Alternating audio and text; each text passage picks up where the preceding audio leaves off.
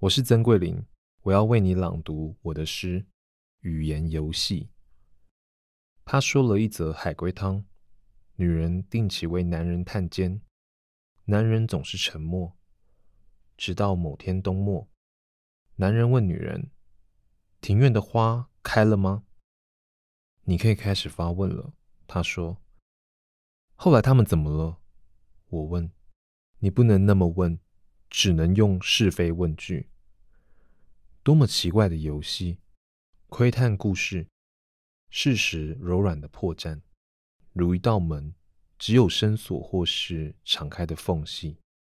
愈窗的话筒是冰凉的吗？我问。与故事无关，他答。哀伤的指甲是红色的吗？无关。他的罪是无辜的吗？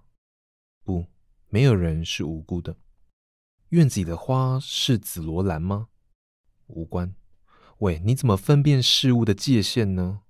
如同语言可曾有过尽头？那男人懊丧吗？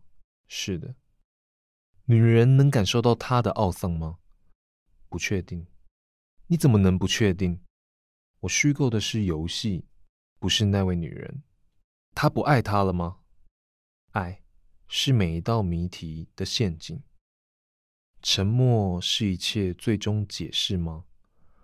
可以是无限，也可以是零。他们的爱暗示我们的遭遇吗？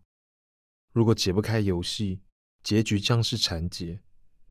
这只是游戏，胜与负的赛局。他说，而真正的故事，仅关乎留与走。